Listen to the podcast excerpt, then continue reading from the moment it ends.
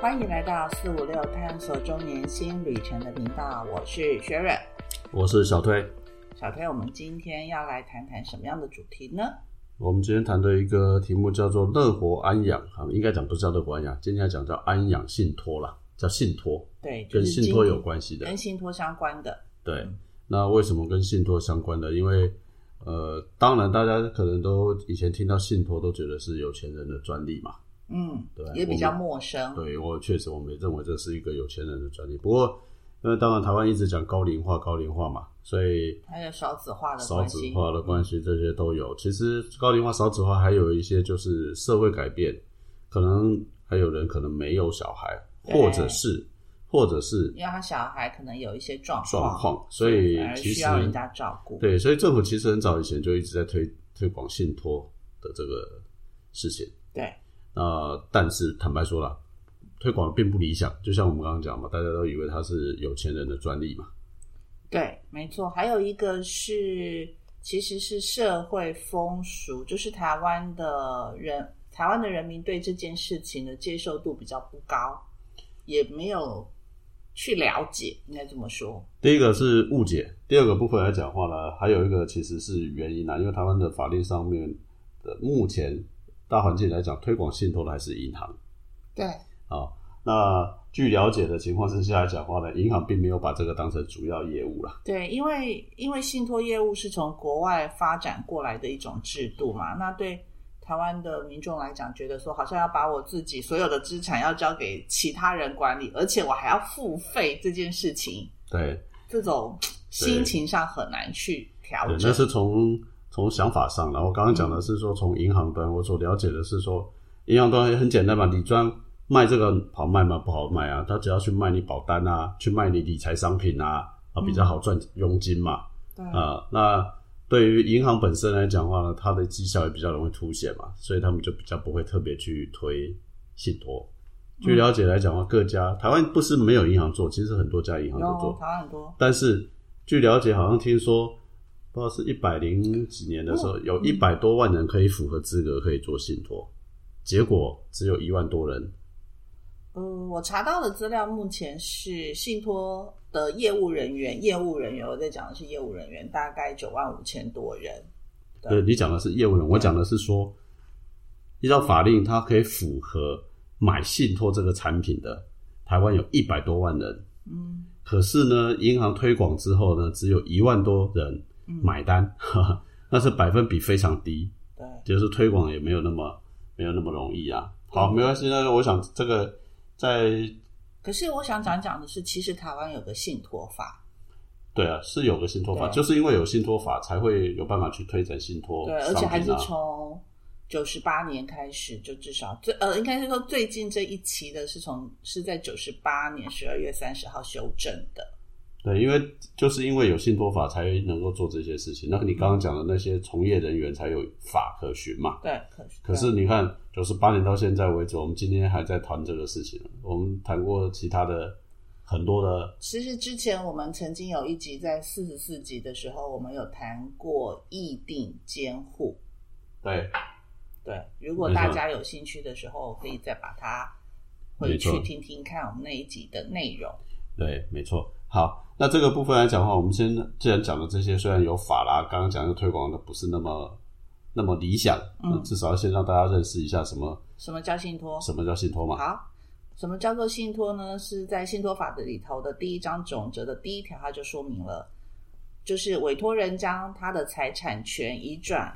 或者是其他的处分，使受托人依信托本旨为受益人之利益为特定之目的，管理或处分信托财产之关系。好，说起来很饶舌，哎听得很难懂。对，那其实简白单说，我把它再白再简话单文说一下，白话文大概三个人了，一个就是你自己嗯，啊，然后你就是这个受托人。对。那第二个部分来讲的委话呢托，人，啊，你是委托人，对不我起，是你是委托人。然后呢，我们把银行当做受托受托人就是对银行呢帮你管理你的财产。对。然后呢，这个财产的管理的部分，未来怎么使用，你跟他签订契约，对，签订在契约达到一个条件之下来讲的话呢，他就可以动用你这个财产。对。然后呢，这个你虽然是受托人来讲的话呢，你不见得是受益人，也可能是受益人，可能别人是受益人。对银行只会依据你跟他我签签的合约内内容对去去执处行。去执行，谁可以有谁受益，或者是受益的范围是什么？对，好，那这个就简单说，大概就这样子，三角对关系是这样嘛，所以这白个话文就是这样。对，所以现在按照这样的情况之下来讲，我们就把它简单的分成两种信托啦。嗯因为现在我们刚刚讲了嘛，信托很多种，其实大概就有三个部分了。大家一一般误解的就是那种有钱人去成立信托基金那一种。对，那那个不是我们今天讨论的范围。好，嗯我们今天讨论的范围是说一般平民百疫苗平姓。民百姓的，所以我们再把它拆分成刚刚我刚刚提到的受益人，不见得是你自己嘛。嗯，所以安养呃信托，我们把它分成两大类，一个就是自益自己有利的自己有利益益的，益益益益益处致益哎益益处处益处的，第二个是他益，就是对别人有受益的对，啊。那自益刚刚讲的就是刚刚讲的受益人就是你自己啦，就是将自己的钱透过银行，然后呢约定多少几岁之后呢，逐步支付给自己或是安养机构啦。对白自话己的文钱在一个时间就是自点己的上开始钱发自给己自己用薪水，对对， 就是如果是独居，像独居老人这种概念，然后呢，因为可能之后慢慢会失智，或是他没有办法再去处理不见得失这智，些也许是失能啊。对，就是没有办法再去处理自己这些金钱嘛，因为你住安养机构也要有人去帮你付款对嘛，，这个就是致意的部分啊、嗯这个等一下我们可以稍微再说明一下内容啊。那第二个是他意的部分，他意的部分就是说，你的这笔钱透过一个机会，呃，按照也是按照契约，你可能未来可以给分配给其他人使用，嗯，你的配偶啦、小孩啦、兄弟或者是你指定的人都可以。对，这是两差大类异，嗯这是两大类嘛。那刚刚呃，学员有提到的，就是说那字义跟他义大概在内容上面会是什么嘛？啊，嗯，照顾第一个字义，简单说就是照顾你自己啦。对，你就是说你哪一天像刚刚提到的失智或者是失失能能啊，那你需要有人照顾你嘛？你对最少你要有呃安养院的钱、对啊，看护的钱对，啊，或者是医疗院所的医疗院所的对假设钱你需要去的话，对，甚至于说是照顾你的是小孩，嗯，他也只能他再去跟银行拿这笔钱出来，而且他还要有有相关的单据单据或什么的。但一般情况之下，特自式合约啊，目前嗯国内的这个银行的自式合约是大概只支付的是医疗费啦，啊，或者是已经约定好的那几个费用而已，嗯，好看护费。那如果你有其他额外大笔的费用，除非你原来事先有约定，但事实上你是不能动的。嗯，你是不能动，这是为了你自己嘛。对那当然了，有些人就说，那怕你自己有有财产，以后小孩争产嘛，对对 然后可能就是你自己，或者是说你虽然有大笔财产，那在某一个瞬间，其实还有另外一个角色，就叫做监察人嘛，那那个那个是等一下要谈的，那个所有不管是自意或他意都要有的角色嗯啊。我们今天讲的是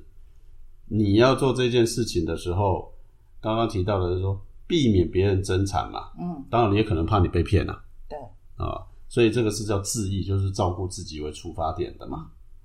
啊，另外一个就是他意，就是照顾别人。对，其实我觉得这个其实是呃在看这个资料里面，我觉得这个确实是一个比较重要的一个方向啦。对，啊，那这里面又大概会分的，就是说一个就是针对你，其实大家可能有一群人，台湾还是有一群人，小孩子是身障或者是呃残障，不要讲身障，或者有一些特就殊是状况，有一些状况没有办法自理啦。就是说你自己年纪比较也大，大了，那就是常常会想说，如果家里有一个比较特殊的孩子，好了，我们有就把它特殊的讲孩特殊子的孩，那他又不还没长长大，对，或者是那你可能你担心你比他早走，对，或者应该是说，有时候又会说啊，兄要交给他的兄兄弟弟姐姐妹可是必须也诚实的讲说，兄弟姐妹各自成家或者什么样状况下，他们也有他们自己的一些负担跟压力，所以这个时候其实选择信托其实是另外一个好的决定。对，那这个简单说就是说有人是这么做啦，就是这里面有有例子，就是他们夫妻都是年迈嘛，那小孩子虽然刚开始没有问题，但是因因为一场车祸就开始失去生活能力了。哦，对，哦因真为的没有是办很法难确定，对，那结果虽然说他觉得他们两个还觉得可以照顾他一段时间，可是他还是担心说他哪天先走走了怎么了办或是什么，那对他他又没有人能照顾这个时候怎么办？所以他们就去办了信托，对就是说未来，呃，当他们两个走了之后来讲话呢，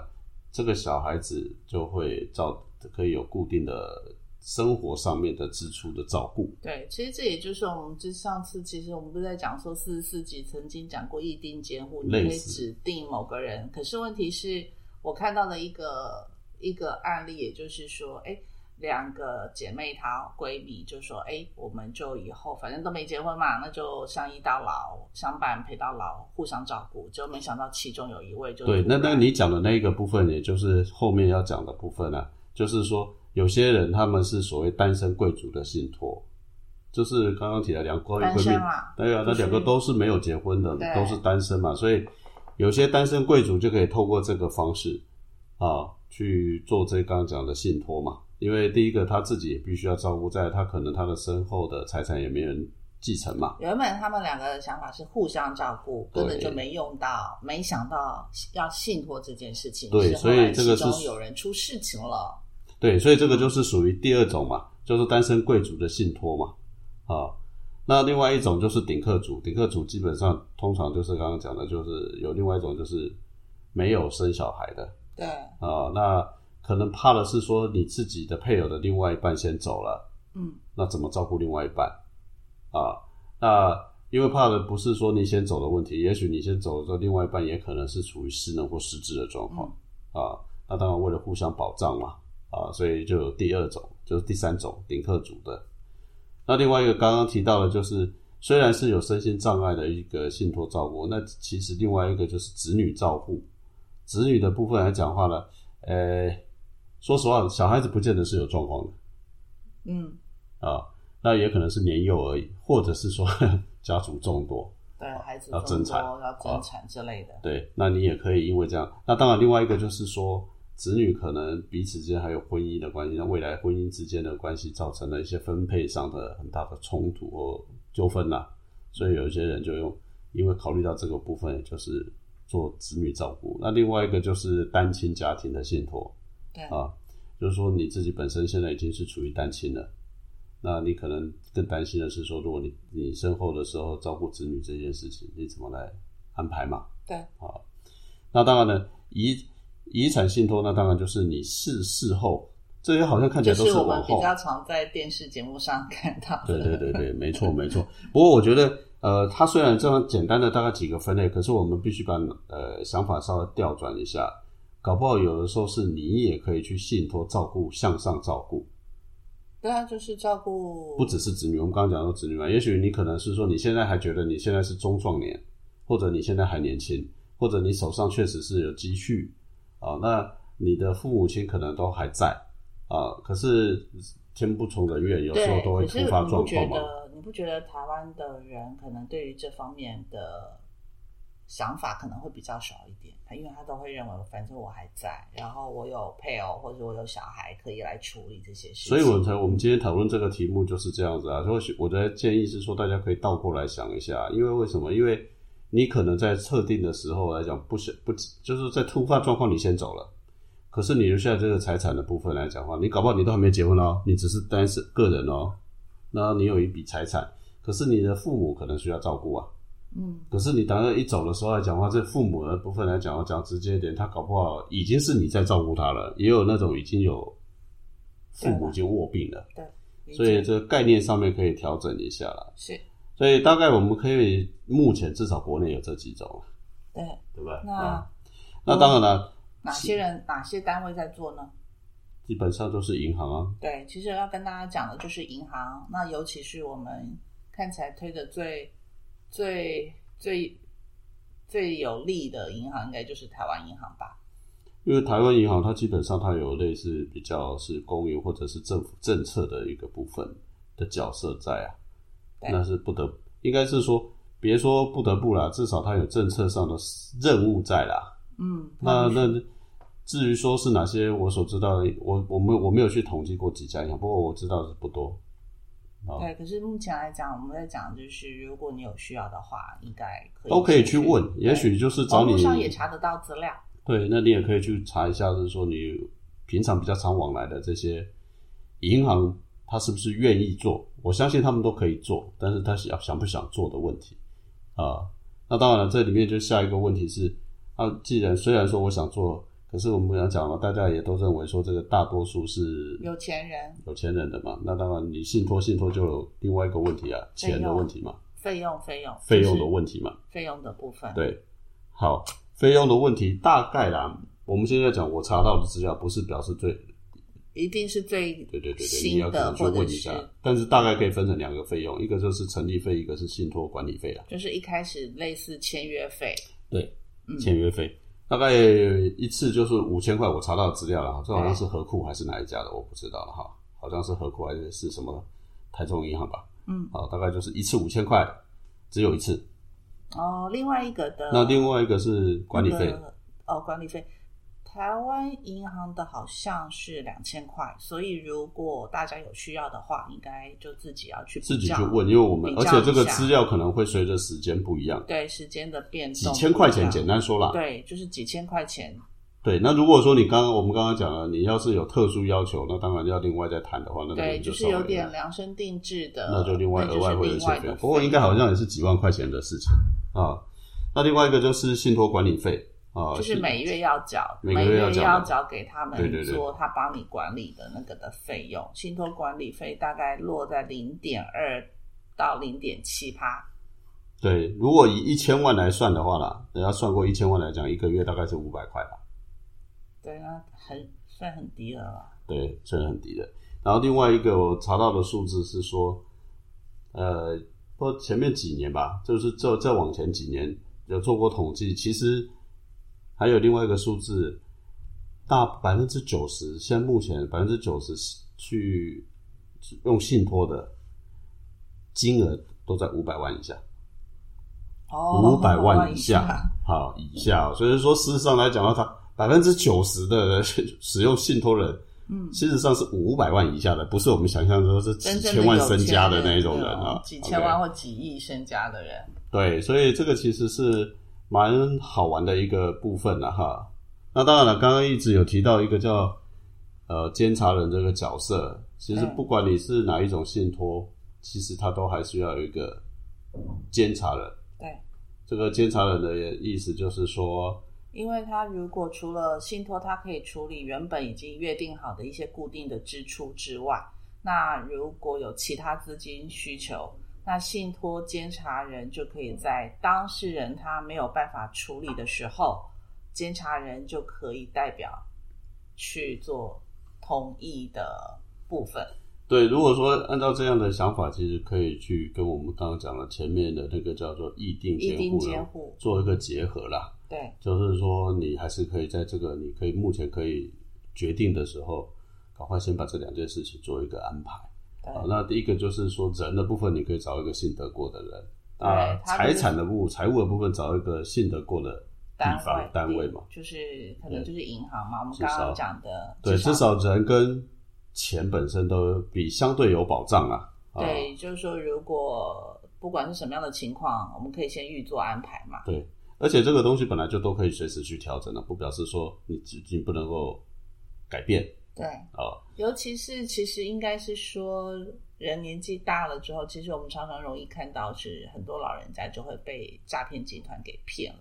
这件事情至少是可以被避免的。对，尽量避免了。再来就是我我倒是觉得被诈骗，当然是我们也提过什么金融剥削等等的这些东西嘛哈。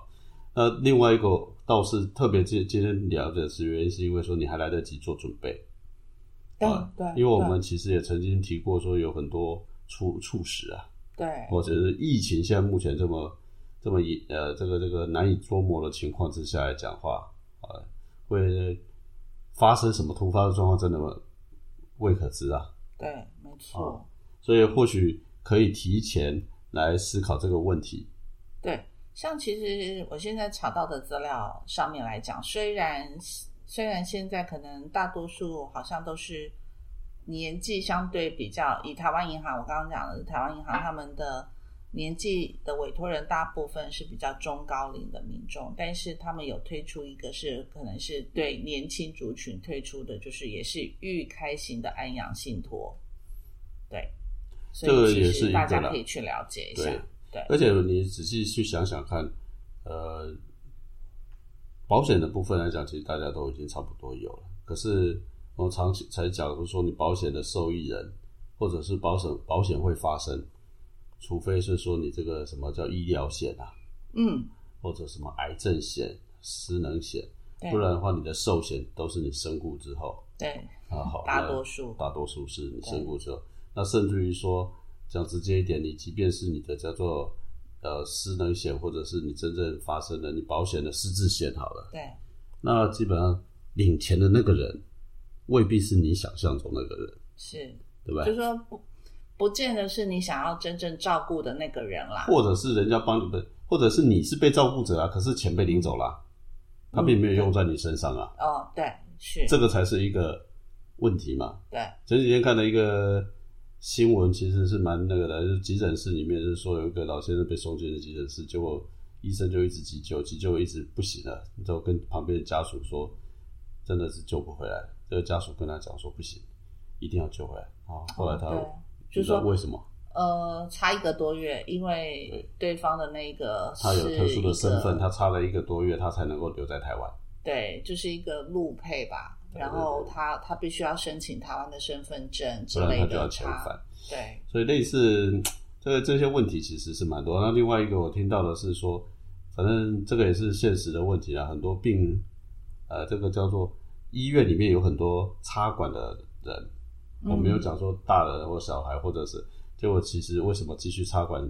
撑着，因为可以领保险费，或者是领终身俸。对对对，就是可以领终身俸，可能就是原本的公务人员或是军，就是军工照退休的人员，对，所以这个其实是值得好好的大家去思考啦，啊，这些事情都该怎么提前。不过另外一个嗯这边补充一下，我们刚刚提到的，如果按照信托法来看的情况之下呀，其实我们刚刚提的比较像是营业信托，对，那有些人可能会有做一个叫做民事信托。那所谓的民事信托就是什么？就是你也当然可以跟你认为合适的人，然后依据信托法跑到法院去做公证。嗯然后产生信托关关系，也就刚刚讲的那个受托人啊，就是变成从银行变成个人啊哦，他代为处你处理这种事事情情，啊，这个事实上在信托法一样是 OK 的啊，是是是可以的，只是说这个比较麻烦的地方是在哪里？就是说有人觉得说，哎，那我就不想透过银行啊，或者呃，那这有一个问题是什么？因为人可能会有状况嘛，啊，可是银行总不容易倒，或者是对就算 银行倒了，这就不容易嘛。就受托人是一个银行是一个法人啊，那刚刚讲民事的那个受托人是一个个人，个人啊，那当然这个状况就会相对会更多一点嘛，对，对不对？没错，所以呢，我想，所以我我想今天还是有很多还还还要需要讨论的部分，就是好，我们基本上来讲的话，呃，在这个地方来我看到的部分来讲的话呢，现在银行刚刚特别提到的就是安养的人，安养人的高龄安安养信托是越来越多啦。那我们把它总结一下，大概有几个这个信托的好处嘛？哈，第一个就是财产的保障啊，毕竟可以透过这个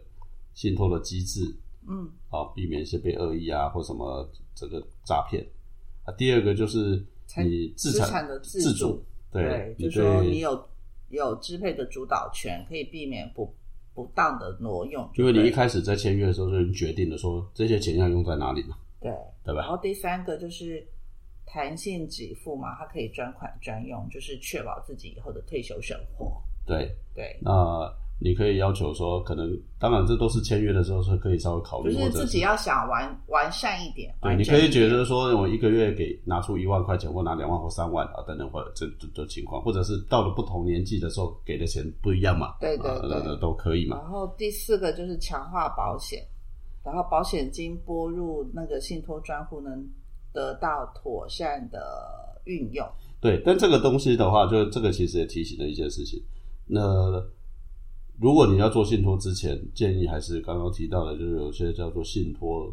专业的的人员可以跟他好好的讨论了、因为这个也牵涉到你搞不好还有其他的财产，或者是说其他的不见得说完全是钱，你搞不好你还有房子啊啊等等，就是说土地啦土地啦或什么的，就整体的去思考怎么样跟会产生税务上面的影响嗯。啊，这个其实我们觉得还是你还是要去问一下啦。对，然后再过来就是我们刚刚有讲到信托的监察人嘛，就是可以设立监察人，他协协助监督，然后可以管理信托的事务。通常这种情况之下来讲话呢，呃，如果真的是呃，尤其是有大家族啦， 或者是应该讲不要讲大家族，应该是说涉及的人比较多的，通嗯，常会就最好是有这种监察对人，当然也不一定只有一个啦。对哦，那它这样可以一个以上，可一以个是以个上人，也可以是法人。对，然后这样或许会你的金额大，涉及人数多，或者是说那个呃需要处理的复杂层面复杂，嗯，这个可能或许就比较容易，或者对比较建议要有啦。第六个好处就是企业它是量身定做的，所以就是找个专业的人员帮您。刚刚提到了嗯嘛，就是有的人觉得说他因为定型化，他们都是医疗方面的、对看护方面的，可是搞不好你会想说啊，我我就刚刚举一个例子，替小孩子照顾设计的小孩子现在只有小学啊，当出事的时候是小学，那搞不好你可能会去设计说啊，那大家如果未来高中、大学或者研究所，你可能给他不同的生活费也好，或者是说让他来能够付学费，嗯，啊，那可能搞不好出国进修等等等这些东西，这些其实是可以按照你的设定，我想这应该都可以做得到。对，那刚刚有讲到说有针对于比较年轻的族群嘛，那现在这边的最新的资料，我这边看到的是说，呃，五月十六号的资料呢，就是叫做预开型的安阳信托。那现在目前有十六家银行已经有可以办理的部分，而且它是比较没有门槛低的签约金的部分，所以大家如果有需要的话，可以自己上网查一下到底有哪十六家的银行可以协助办理这样子的业务。 OK，好，呃，大概简单一下，我们大概就今天就花点时间让大家了解一下啦。那呃，很简单的这个情况之下来讲的话，我们就讲信托不是有钱人的呃专专利利，那那现在它的政府参在半分很推低了，对政府现在推，当然是去之前当然确实是因为大环境我们有高龄化的问题。对，还有少子化的问题。那不过刚刚我们的说明其实它不限于这个部分啊对他啊们现在、现在就是鼓励年轻你一有点的机会就是可能在像我们中年中年级这种状况下的人，也都可以开始先去了解，特别是中年人啊，因为对你年轻人你可能还不知道说你的收入或对者啊，是年轻人说我的钱都花光了，我哪来要去信托啊那？你现在这个时候来讲，中年人也考虑的比较多，有上上有老下有小，会考虑比较多嘛？对啊。那另外一个就是说，去看看你自己的其他的这个所谓的呃对财产对的对财产的分走，或者是说你平常理财工具啦，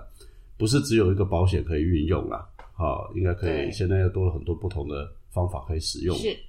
那当然了，呃，另外一个当然就是最好是找到适合的人，啊，帮你规划。适合的单位，对，大概今天我们的呃这个主要谈的主题就是信托，信托，那也建议大家好好诶、可以提供一个不一样的思考。对，就是让大家在中年的时候就可以先去了解，因为毕竟对于我们台湾人来讲，它算是一个比较陌生的一种业务吧，应该这么对说。其实我自己觉得最后结论是我我看这个 题目之后，我才发现说，诶、我们应该把这个整个想法扭转一下，它因为它涉对及要要调整一下啦它可以照顾的真的不只是老人，对甚至于说它有一个可能利他型的。对啊，我觉得这个部分来讲，他异型的这个角度，不管是是照顾特殊小孩、未成年小孩，或者对自己或者是父母啊，父母或者是你的配偶啊对，对等等等等等啊，或许这是一个新的角度吧。对，OK，